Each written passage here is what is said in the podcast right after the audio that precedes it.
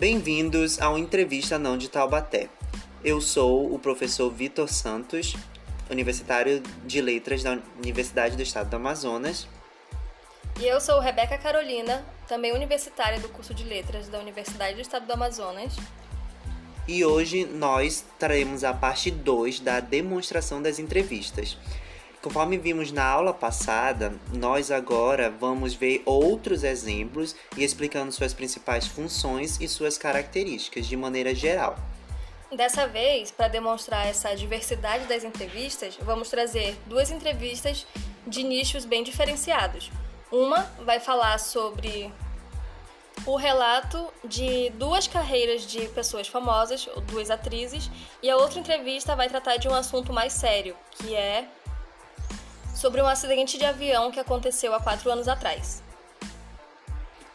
Então, após a nossa vinheta, fique com a gente para entendermos um pouco mais sobre esse universo tão vasto quanto era na reportagem.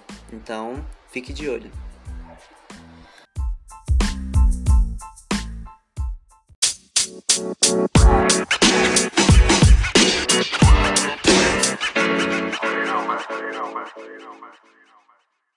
A primeira entrevista que relataremos, como eu falei inicialmente, é sobre um acidente de avião que aconteceu em Chapecó. Como eu falei inicialmente, a entrevista que eu vou falar é sobre um acidente de avião ocorrido na Colômbia com o time de futebol chapecoense. A entrevista começa com Tadeu Schmidt, do Fantástico, apresentando alguns detalhes sobre o caso ocorrido meses, meses antes.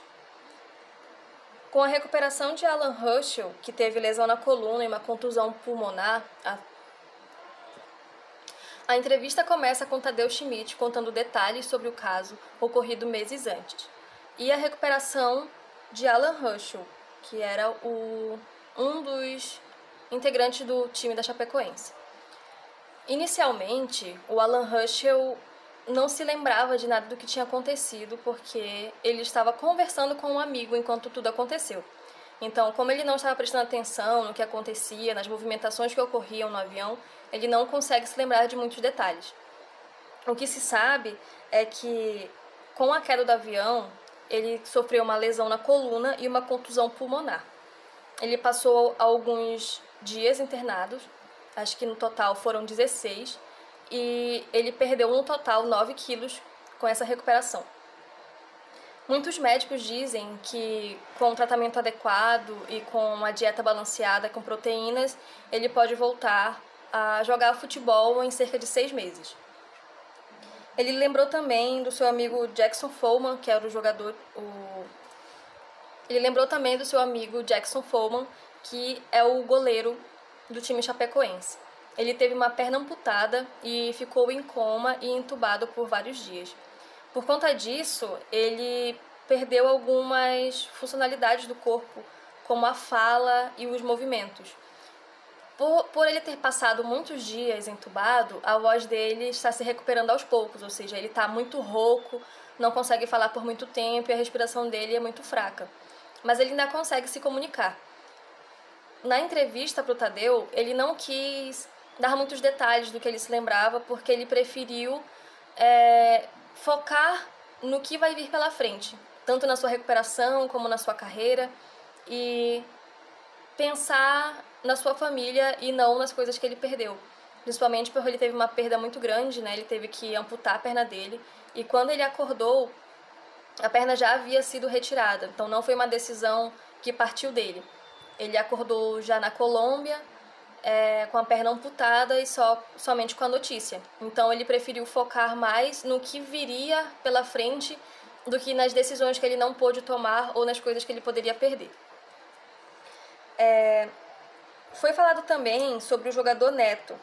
Ele foi um dos jogadores que diz lembrar de tudo o que aconteceu, desde os momentos em que a pane começou a ser demonstrada até o momento da queda ele diz, né, ele relata que em nenhum momento avisaram a eles que o avião estava em pane e que eles estavam caindo ou que algo de errado estava acontecendo. Foi tudo muito natural.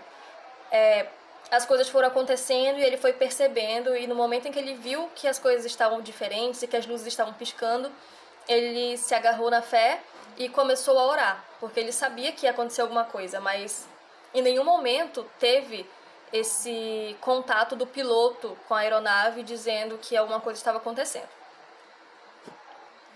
Na entrevista também é mostrado os fãs recebendo o Alan Russell chegando em casa, porque como poucas pessoas sobreviveram desse acidente, é, e principalmente porque foi um time inteiro que estava naquele avião, foi um acidente que chocou muito, não só os fãs do Chapecoense, mas todos os fãs de futebol e dos esportes no geral.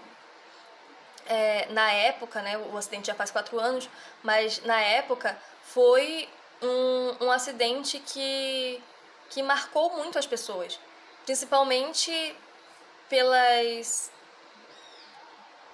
principalmente pelas circunstâncias em que isso aconteceu, porque era para ser uma viagem tranquila, uma viagem para conhecer o, o país que eles iam jogar, eles iriam jogar, iriam confraternizar, então assim, como todo mundo sabe, né, o futebol é algo que liga muito as pessoas. Então eles esperavam que fosse nada mais do que um, um momento alegre, um momento divertido e que fosse mais um caminho na carreira deles. Então, como a gente pode perceber, a função dessa entrevista é tanto informar sobre um acontecimento, né, porque a gente vai relembrar tudo o que aconteceu, e também trazer para os fãs, trazer para as pessoas que acompanharam o caso informações de dentro, né, vamos dizer assim, informações sobre as pessoas que passaram por esse acidente. Porque, por exemplo, uma entrevista com a equipe aérea que não estava no, no voo no dia que aconteceu, vai ser uma entrevista diferente, vai ser uma entrevista mais técnica, vai ser uma entrevista em que vão se falar sobre termos trabalhistas, é, problemas de combustível e tudo mais, né? Coisas mais distantes do que realmente aconteceu na prática. E a entrevista com os sobreviventes do acidente vão, vai ser uma coisa mais pessoal, vai ser uma coisa mais. Vai ser uma entrevista mais próxima, digamos assim. Pois vai, ter, vai estar carregada de subjetividade e lembranças e, e também em vários momentos isso fica bem claro porque é preciso parar a entrevista para que os jogadores respirem, algumas perguntas não são respondidas, no caso do Jackson Foreman, que teve a perna amputada, ele não, não quis continuar com a entrevista porque é um assunto que mexe ainda com ele, porque era algo muito recente, né? Apesar de já ter se passado alguns meses, era algo que é algo que mudou a vida dele. Então, a função dessa entrevista é informar e, e mostrar a recuperação e o, todo o caminho que os jogadores têm pela frente com a exposição da Beca agora em relação a, a, a esse tipo de entrevista, qual ela é mais séria, mais é, focada em mostrar sobre um acontecimento trágico, agora nós vamos para um outro exemplo de entrevista totalmente diferente, pois é uma entrevista mais descontraída. A segunda entrevista, esse segundo exemplo, se trata de um encontro entre duas jovens, duas artistas, hum, é, duas adolescentes que são muito conhecidas e são conhecidas justamente por ser jovens e ter uma grande influência nas redes sociais, na televisão e por aí vai. Bem, se trata de um de um encontro patrocinado pela Samsung, juntando a atriz brasileira, atriz e apresentadora Maísa Silva, com a atriz norte-americana Millie Bobby Brown. E a atriz de raízes espanholas Millie Bobby Brown. Conhecida por interpretar a Eleven, né, do, da série Stranger Things, que fez muito sucesso nos últimos anos. Essa entrevista ela é bem interessante porque ela não tem algumas características que a gente já está acostumado a ver até agora, que é o que? Um apresentador, um entrevistador, no caso, né? Fazendo perguntas para o entrevistado e o entrevistado respondendo e ponto. Não. O que, que é aqui que a gente tem? A gente tem como é, tendo a Maísa como principal apresentadora, digamos assim, é, pois ela faz a maioria das perguntas para Millie Bob, Millie Bob Brown em relação à sua carreira, em relação a como que ela se sente é, influenciando tantas pessoas, tanto jovens, tanto como adultos também, como ela se sente em relação a isso. Só que a entrevista é dividida em blocos. Nesse primeiro bloco, a Maísa faz essas perguntas para ela, só que a Millie Bob Brown ela acaba fazendo perguntas para a Maísa também. Então, há pontos na entrevista em que as duas assumem o papel de entrevistadora. A gente percebe mais isso no bloco 2, que é perguntas e respostas rápidas. Então, são perguntas curtas com respostas curtas. Então, há momentos em que a Maísa pergunta para Millie Bobby Brown e assim que ela responde, ela já, a, ela já responde com uma outra pergunta logo em seguida, para a Maísa responder. Então, a dinâmica dessa entrevista, por tentar aproximar tanto as, as entrevistadas e entrevistadoras quanto o público. E, entrevist, e aproximar também as duas na conversa. Porque assim como a Maísa pergunta, a Mili também vai perguntar. E vice-versa. A entrevista ela se encerra com o terceiro bloco, se eu não me engano, e nesse bloco a Maísa leva uma comida típica do Brasil para a Mili experimentar e a Mili leva uma comida típica para a Maísa experimentar.